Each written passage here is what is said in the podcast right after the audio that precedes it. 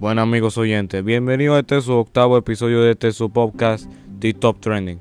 El día de hoy venimos con noticias tristes y es que Omega el Fuerte asegura que su hija de 14 años fue abusada sexualmente.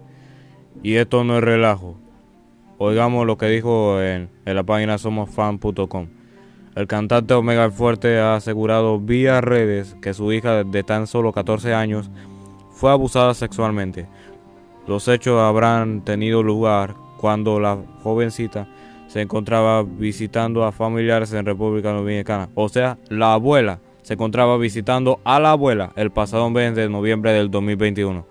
Según la familia de la chica, esta persona fue detenida tras cometer abuso y luego las autoridades dominicanas le, le habrían dejado en libertad. Y por ello, el cantante dominicano Omega el Fuerte está ofreciendo una recompensa de hasta 10.500 dólares para quien brinde información y le lleve a capturar al supuesto responsable. Bueno, ya sabemos que esta noticia no es relajo y espero que capturen a ese desquiciado.